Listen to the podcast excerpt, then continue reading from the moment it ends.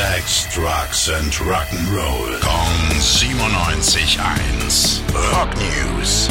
Es gibt wenige Bands auf dieser Welt, deren Name so passend sitzt wie der von Motley Crue. Der zu Deutsch Vogelwilder Haufen hatte in seiner Karriere schon öfter mal Konflikte mit dem Gesetz, vor allem was zerstörte Hotelzimmer angeht. Nun standen die Jungs erneut vor Gericht, dieses Mal aber leider auf unterschiedlichen Seiten.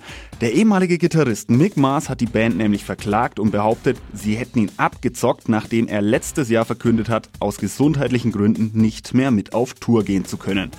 Seitdem streiten sich beide Parteien immer wieder darum, ob Mick Mars noch Teil der Band ist oder nicht. Dabei geht's natürlich, wie soll's anders sein, um Kohle und um seine Anteile an Motley Crue. Jetzt der erste Punktgewinn auf Seiten von Mick Mars. Weil die ehemaligen Kollegen sämtliche Akten monatelang nicht rausgerückt haben und der Richter nun meinte, das sei vorsätzliche Schikane gewesen, müssen die Jungs nun alle Akten auf den Tisch packen und auch seine Anwaltskosten übernehmen.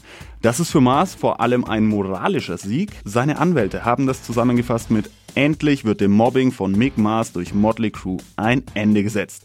Der Streit vor Gericht geht aber erstmal fröhlich weiter.